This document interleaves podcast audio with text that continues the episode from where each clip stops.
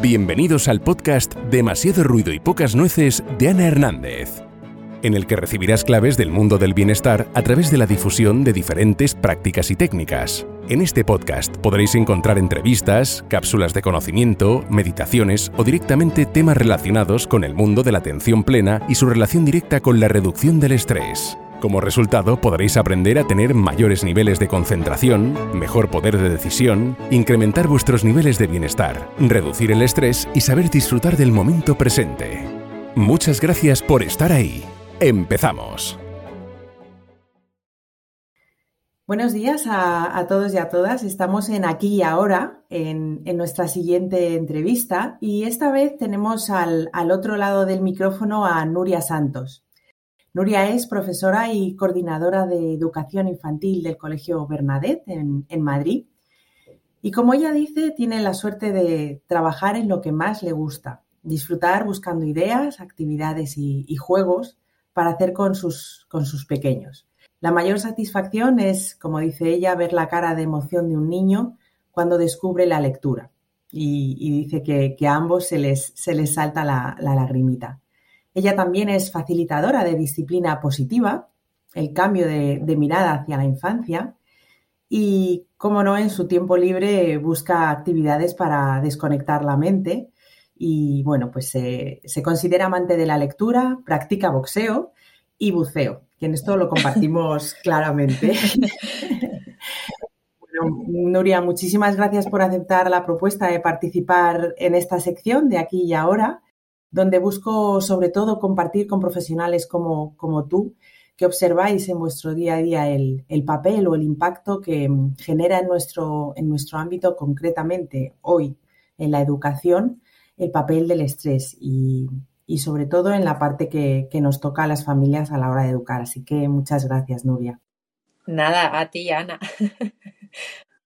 bueno, en vuestro perfil de Instagram He visto que tenéis un extracto súper bonito de, José Saramago, del Premio Nobel de Literatura, que en una parte de ese extracto dice una cosa como, ser padre o madre es el mayor acto de coraje que alguien pueda tener, porque es exponerse a todo tipo de dolor, principalmente de la incertidumbre de estar actuando correctamente y del miedo a perder algo tan amado. Bueno, creo que en esta frase se especifica esas dos emociones que tenemos los padres al, formar una familia, ¿no? Que es, el, que es el miedo a que les pase algo a sus hijos, el miedo a saber si lo están haciendo bien como personas de referencia en, esa educación. Y yo considero que estos dos miedos en concreto son, desde mi perfil, son dos estresores que, que no me atrevería a decir que siempre, pero que que están muy presentes en la educación de nuestros hijos durante bastantes años, ¿no? Y me gustaría, Nuria, que para que sepan todas las personas que nos están escuchando al otro lado, decir que aunque Nuria es madre de dos preciosidades, que doy fe, ella, hoy está aquí como educadora y sus respuestas siempre estarán dadas desde esa, desde esa perspectiva. Y ahora bien, Nuria, esa incertidumbre y ese miedo que tenemos los padres generan de por sí un estrés añadido en el día a día de la vida cotidiana, yo, yo lo entiendo. Pero desde tu perspectiva de educadora, ¿qué impacto crees que tiene esa incertidumbre y ese miedo a la hora de educar en casa a nuestros hijos? Bueno, pues eh, lo primero de todo, Ana, muchísimas gracias por invitarme y pensar en mí para llevar a cabo esta entrevista. Y parece mentira, pero nervios, nervios hay. Eh, estamos en casa. Lo segundo, me gustaría dejar claro que hay mucha diferencia cuando, cuando estamos hablando de nuestros hijos o cuando estamos en el aula con, con, vuestros, con vuestros peques. La emoción al final es, es completamente diferente. Nuestros miedos son sus miedos. Un ejemplo muy sencillo. Si a mí me dan miedo los perros, os puedo asegurar que a mis hijos también. Mm, nuestros hijos o vuestros hijos en este caso, para lo bueno y para lo malo, siempre, por favor, entendedme cuando yo digo eh, algo malo, son nuestro reflejo. Son vuestros pequeñajos, sois vosotros. Interesante. O sea, esto quiere decir que, que, si nuestro, nuestro día a día está basado un poco en el estrés de la vida cotidiana, como si dijéramos estamos arrollando un poco, ¿no? A que ese estrés les, invada a ellos, ¿no? les vamos arrastrando, querramos o no, les vais arrastrando y luego nosotros como, como educadoras y como profes lo notamos y lo percibimos. Interesante. Siendo facilitadora, es que me genera mucha, mucha, eh, mucho interés, que siendo facilitadora de disciplina positiva, incidís mucho en la calma de los padres, un poco lo que decías ahora, ¿no? Que la calma de los padres es la calma de los niños. Esto, un poco nos lo has dicho ahora, llevado a la contra, es decir, entiendo que también sería válido que el estrés de los padres eh, se refleja en la vida de los niños, ¿no? Exacto. Si nos ponemos a analizar un día normal, días que nos cuentan, nos contáis los, los papás, comenzaríais ¿no? con una rutina de levantarse. Esos son unos momentos, ¡buf! momentazos. Dependiendo de la edad de los niños, cambia. Pero es llevar a, a los niños al colegio, con lo cual puede haber atasco. No llegamos al trabajo. Cualquier cosa que nos dice el jefe, nosotros nos vamos alterando, vosotros os vais alterando y al final se lo transmitís. Y muchas veces olvidamos de cómo tiene que ser una despedida cuando los pequeños vienen al colegio. Y no solo hablo de los más pequeños. Un simple ten buen día, disfruta del día, por la tarde nos vemos y un beso. Y aquí incido y digo un por favor enorme, no, digas que, no digáis que son mayores. Simplemente con decir un besito, luego te veo, o un beso. Ese estrés que llevamos por la mañana los niños no lo cuentan, como profesores no lo cuentan y entran tristes a clase. Al final, pues lógicamente nosotros como, como educadores preguntamos y, y nos llegan a decir, pues no me han dado un beso, no me han dicho adiós. Es que hoy en el desayuno, Nuria, he tardado un montón. Incluso hay niños que están estresados por perder algo como puede ser el uniforme. Tú ya sabes cómo es todo el tema de, del uniforme. Pues, ¿por qué? Porque mamá se va a enfadar. Incluso llegan a llorar. Yo no digo mm, que no se les haga responsables porque tienen que serlo, todo lo contrario. Pero tenemos que tener mucho cuidado de cómo expresamos nuestro, nuestro estrés, cómo expresáis vuestro estrés a, vuestros, a vuestros hijos. Y luego al final, ¿no? cuando venís a la recogida, si se tiene un mal día, el niño sale feliz, por ejemplo, pues con su dibujo, su manualidad, un examen y no les miramos a la cara por estar con el móvil porque hay que seguir trabajando o por ser un mal día. Yo os doy una propuesta, es difícil, es contar con vuestro día, sea bueno o sea malo, siempre dependiendo de la edad de vuestros hijos.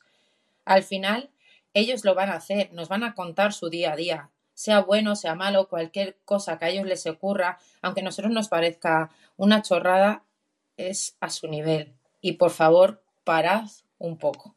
Parar y eh, escucharles, ¿no? Mirándoles a la, cara. Dejemos un poquito el teléfono móvil. Exacto. Sí, yo esta, esta semana mm, eh, me he dado cuenta, bueno, pues mm, voy a meter un gap que no estaba en, en la conversación.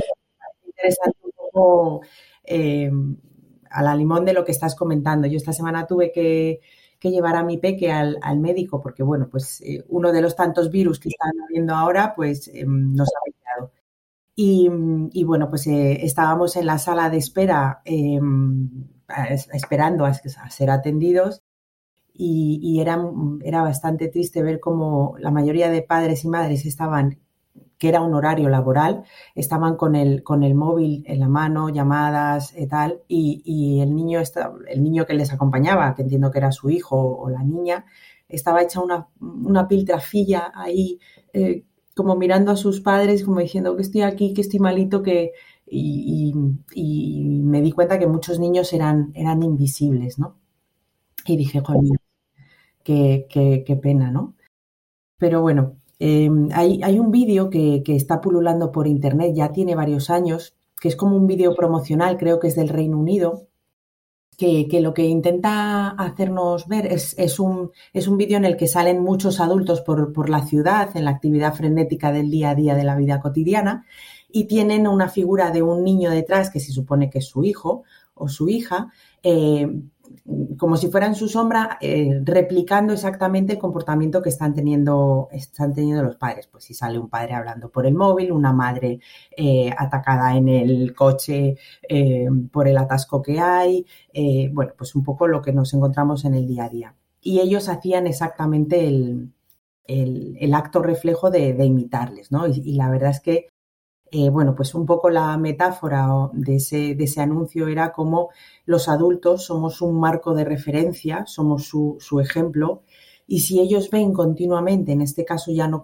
no, el comportamiento, sino que nos ven continuamente con unos niveles de estrés alto, de preocupaciones, de, de irritabilidad, etcétera, entiendo, que es un poco lo que estamos aquí conversando, que los niños eso lo van a dar como un comportamiento normal y que tiene toda la pinta que en su futuro, eh, cuando entren en esa dinámica, como lo han visto en casa, lo van a llevar a su vida de adulto, porque dirán, mis padres estaban metidos en esta dinámica de mm, trabajo, trabajo, trabajo, eh, y luego llegar a casa y no saber desconectar, etcétera. Y encima, como están metidos en esa bola, pues a lo mejor lo que decías tú, o no hacerme caso, o regañarme porque hayan tenido un mal día, pues eso es lo que yo me voy a llevar a mi vida de adulto, ¿no? Eh, ¿Te parece? Sí, Ana, mira, vuelvo a reiterarme en, que somos su ejemplo. Es cierto que, por suerte o por desgracia, mm, pasamos los profesores mm, casi más horas con vuestros hijos que, vosotros. Un ejemplo de ellos es cuando tienes una tutoría y, y, nos decís, es que actúan como vosotros. Están todo el rato pues jugando a ser profes, se sientan, hacen la asamblea, es que hace tus mismos gestos, Nuria. En otro, otro ejemplo en clase al final, pues eh, yo les llamo cariño, no me sale llamarles prácticamente por, por su nombre, me sale de una manera espontánea. Y los padres me dicen, pues es que ahora habla como tú. Eh, ¿Por qué pongo este ejemplo? Porque si nosotros gritamos, ellos también lo van a hacer. Si estamos comiendo con el teléfono móvil lo, lo, van a hacer. Si ellos, si nosotros nos, nos, obsesionamos o estamos muy nerviosos porque tienen exámenes, ellos al final van a crearse ese tipo de, de estrés. Los niños observan y van más allá. Al final están empatizando con el adulto y experimentan tensión y malestar. Es un ejemplo un poquito, a lo mejor suena un poco brusco, pero es como una especie de enfermedad contagiosa que nos afecta a todos los miembros de una familia. Y el hecho de, el hecho de normalizarlo, me imagino que, bueno, pues que, que, no les estamos haciendo un favor para el día de mañana cuando sean ya personas adultas, está claro. ¿Dónde crees que tiene mayor afectación para ellos? ¿A nivel relacional? ¿Llega también a ser algo cognitivo, es decir, en el desarrollo del aprendizaje? ¿A nivel autoestima? ¿Dónde crees que tiene mayor afectación para ellos? El estrés, además de ser una fuente de malestar que, afecta a nuestras relaciones familiares y a nuestros hijos, los niños quedan expuestos a, nuestro estrés, que es lo que estamos comentando, eh, y, nos, afectan, lógicamente, a, nosotros mismos. Es muy importante prestar atención a, nuestros niveles de estrés como adulto y a nuestras reacciones por, por nuestro bienestar y por el de nuestros, nuestros pequeños. La familia funciona al final como un sistema donde todos y cada uno, queramos o no, tenemos un rol. Y la acción de cada uno de, los miembros pues va a influir en, las acciones de todos y de cada uno de los demás. Entonces, mm, a ver si me explico. Se produce de este modo como un flujo constante y continuo de, interacción de cada uno de, los que formamos un miembro de la familia.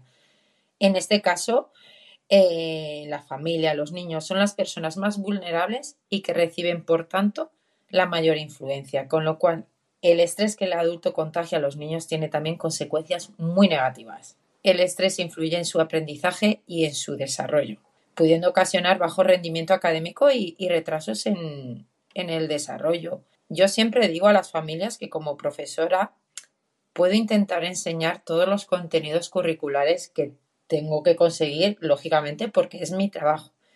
Pero si un niño no se encuentra bien, es inviable, tenga la edad que tenga.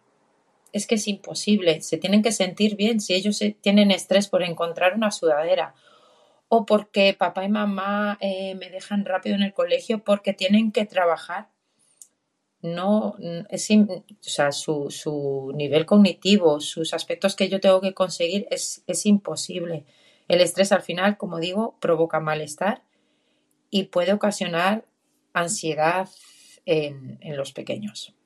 Sí, sí, está, claro, porque además cuando ellos entran, eh, bueno, ya, ya lo he dicho un, montón de veces en este, en este podcast, pero no me cansaré de decirlo ni aquí ni, ni en los programas que imparto, que, que, en esos casos la amígdala está completamente activa y cuando la amígdala está activa, pues bloquea la creatividad, bloquea el aprendizaje, bloquea la lógica y, y estamos a la limón de la reacción, o sea, de la reactividad, lucha o huida, ¿no? O el niño que te sale muy pues eso, muy movido o, el típico niño que prefiere no hablar y hacerse el muerto para que no, le regañe, ¿no? Eh, sé que esto, em, em, es que escuchándote hablar, eh, me, ha recordado, eh, ¿crees que tiene algún tipo de relación lo que viven en la familia con aquellos niños que, desde tu punto de vista, es, no te digo que sea, con el TDAH de los niños? ¿Crees mm, es una pregunta complicada. En cierta, en cierta medida sí que lo considero, Ana. Eh, que eso es que yo veo peques que digo, pero es que estoy viendo a sus padres y van rápido y corriendo, pero no solo porque tengan prisa para ir al trabajo, sino de cómo ellos, cómo están acelerados. Pues al final es lo que ellos han vivido y, y les cuesta parar. O sea, es como. Y es cierto que cada vez hay más de, tener que agacharte, de mirar al niño en, el aula y, decir, para, frena, que van corriendo a todos los lados y no es el hecho de que no puedas correr en el, en el colegio, ni muchísimo menos, vamos a despojarnos un poco, pero es como que no ven más, más allá, ¿no? Como cuando decimos, estás como un, burro que no miras a, a, tu alrededor y solo estás tú. Y cada vez hay más niños con, un nivel de nerviosismo, de, ansiedad, que tienen que hacer todo deprisa y corriendo para llegar al siguiente paso, que no disfrutan de lo que están realizando. Yo sí creo que tiene, tiene que ver. Mm, sí, sí, sí. O sea, que lo que estás diciendo es que básicamente es que eh, para momentos de, disfrutar del camino, de esa tarea o de esa experiencia que están viviendo en, en clase, pues que, no la disfrutan y que no hay ninguna necesidad de ir corriendo, en el sentido no corriendo de correr, correr, sino en el sentido acelerados, eh, sino que disfruten la experiencia de, lo que están haciendo y no es cuestión de entregar, porque, porque fíjate, y nosotros estamos hablando contigo que, tú eres de, infantil, o sea, si esto me lo llevo a primaria o a secundaria... Les pasa exactamente lo mismo. O casi peor, porque ya hay empiezan a ser como más mayores, entiendo que, claro, tienen más responsabilidades en cuanto a contenido de, estudio, etcétera, y la presión será mayor, claro. Yo en los programas em, que imparto siempre me gusta comparar, y, además que es que siempre lo, evidencio así, el modo hacer con el modo ser. Eh, el ser es cuando nos engañan para ser mayores Y el modo ser es un poco este, este, niño, esa niña que llevamos dentro, ¿no? Con, el ejemplo de los niños, que el modo ser es disfruta de la experiencia, vive todo como si fuera la primera vez, entrégate sin expectativas a lo que puede pasar, antes que ese modo hacer, ¿no? Que en el que estamos comparando y enjuiciando todo el tiempo. Desde tu punto de vista, ¿qué podemos aprender de, de esos pequeños maestros para poder disfrutar los adultos mejor de la vida y, volver a reconectar un poco con ese niño que una vez fuimos? Mira, Ana, es una de las preguntas más complicadas que me puedes hacer. más que nada porque es muy fácil opinar, es muy fácil dar técnicas. Otra cosa es llevarlas a cabo. Porque sí que es cierto que estoy hablando como profesora, pero como has dicho al, comienzo, soy madre y no es lo mismo dar unas pautas o hacer algo en el aula con los niños que con, tus hijos.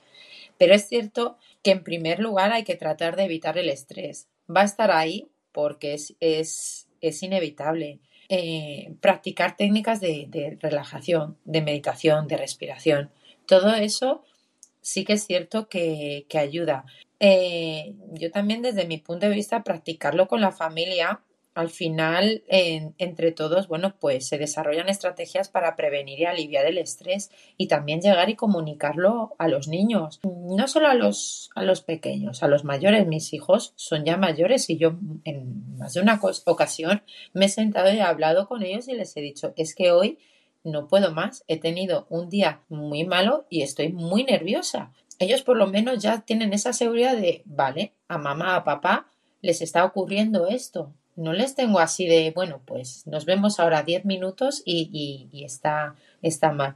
Ellos al final te dan esas técnicas, pero el, el hablar con, con, ellos o buscar actividades de ocio, relajadas y gratificantes, pero para hacer en familia, pero también para vosotros solos. El liberar ese estrés es lo que yo te he comentado. Está boxeo y buceo. Parece mentira que son como dos deportes, mm, sinceramente, completamente diferentes, pero el descargar todo, toda esa adrenalina mm, viene muy bien. Y, por último, y creo que es el, el aspecto que tenemos que cuidar más y que, y que los niños lo hacen un montón, es el moderar nuestro lenguaje el darnos cuenta. Es un punto que creo que debemos de, cuidar todos y para mí es el más complicado. Sí, porque la comunicación, estamos comunicando todo el tiempo, de palabras, sino de actitud, de... Sí. Mm, qué interesante, interesante. Se habla mucho, em, o yo por lo menos escucho mucho hablar de que las familias apenas pues tenemos tiempo entre semana para poder conciliar, bueno, esto es obvio, la vida laboral con la, con la familiar, y siempre se recomienda, de esto es de lo que se, de lo que se habla, que el tiempo que tengamos disponible para, para pasar con nuestros peques, que sea un tiempo de calidad, más que de cantidad, de calidad. Y soy muy defensora de que el tiempo y la atención son el mejor regalo que le podemos hacer a una persona a la que queremos. Desde tu punto de vista, ¿qué ingredientes consideras que son necesarios? Ya lo has venido comentando un poco a lo largo de la conversación eh, para ese tiempo de calidad que disfrutamos con nuestros hijos. Aunque sea, me lo, me lo, invento, aunque sea media hora al día con nuestros hijos, pero decir, ¿qué podemos hacer en esa media hora que les va a venir bien a ellos ese tiempo de calidad? Es importante que los padres tengan en cuenta que el tiempo que se va no regresa y que los hijos solo serán niños una vez. Por, es, es por lo tanto pasar momentos junto a ellos es es necesario para seguir de cerca todos sus avances, enseñarles a vivir, em, proporcionarles las experiencias que ellos van a recordar el, resto de, sus de, sus vidas. Por ejemplo, nosotros en, Navidades o en generalmente todos los años pedimos un juego para tener, para, para tener momentos nosotros que juguemos juntos, sean los que sean pero al final lo tenemos como una rutina y nos vamos creando nuestros rincones de juegos. Está, pues es cierto que pues está el virus, está el party, pero al final son momentos que pasamos con, con ellos y es ese tiempo que no, que no vuelve. Por otro lado, el tiempo junto a los hijos es fundamental para formar un vínculo sano. Es en esos momentos en los que pues, el niño entiende que es una, eh, tiene su apoyo incondicional en donde refugiarse y encontrar la manera de salir adelante. Eh, los tiempos de calidad junto a los hijos favorecen el desarrollo de, la autoestima, pues proporcionan al final una comunicación continua para liberar tensiones, como te estaba comentando, con, el tener un rato de, juego y al final poco a poco van desarrollando la seguridad y se sienten importantes para, los demás. Mira, Ana, el, el mejor regalo para los niños se llama tiempo. La pena es que no la venden ni en jugueterías ni por internet. Ni siquiera se puede ver cómo viene envuelto, pero sin embargo, cuando lo tienen, os puedo asegurar que sus ojitos destellan felicidad. No se, no se ve porque el tiempo está dentro de nosotros, es nuestra disposición y en nuestra manera de hacerles entender que no hay nada tan importante que nos obligue a pasar rápidamente las, las páginas de, de su cuento favorito porque solo a través del tiempo que les dedicamos a los niños puede percibir la magia de que nosotros sentimos con ellos y porque este hechizo no lo parecían cuando le no parece cuando les dejamos un móvil, una tablet o les ponemos, están viendo la, televisión. Entonces el, tiempo es, es esencial. Sí, sí, que no, que no les aparcamos para poder seguir haciendo. Que hay momentos que lo tenéis que hacer, si es que es lógico y es normal. No nos vayamos ahora a estresar porque no tenemos tiempo suficiente con los niños, pero verdaderamente que cuando tengamos ese tiempo lo disfrutemos, como tú has dicho, de calidad. Mm. Sí, me estoy, me estoy acordando de un anuncio porque eh, últimamente los, los, anuncios están tirando mucho de la neuroemoción y lo saben. Sí. y me, no saben nada aquí los publicistas. Me estoy acordando de un anuncio de IKEA que entrevistaban, metían a unos niños en, en una sala y les grababan y les hacían una pregunta. ¿Con quién te gustaría eh, tener una comida? Y bueno, pues lo cierto es que todo el mundo se esperaba pues con alguien famoso, con alguien que les llama la atención de, pues, de la música, de la tele y tal. Y hubo una gran mayoría que contestó que les gustaría comer con sus padres. Joder, a mí se me saltaban las lágrimas. Es que, es que es muy, es, es, muy duro. Por eso yo cuando les digo a los padres qué tiempo, si no es el estar sentado, si no es todo el rato estar jugando, o si ya son más mayores que estés todo el rato eh, sentados con, con ellos haciendo los deberes, porque ellos también necesitan su espacio, pero que ellos entiendan que si ellos tienen su espacio, vosotros como padres también, porque hay que trabajar y lógicamente tenemos que ganar dinero para poder pagar y poder comer, pero que verdaderamente eh, intentemos aparcar todo ese estrés y disfrutar del tiempo, porque es lo que digo, son niños una vez. Sí, sí, porque demasiado, deprisa. Cierto. Deprisa, sí.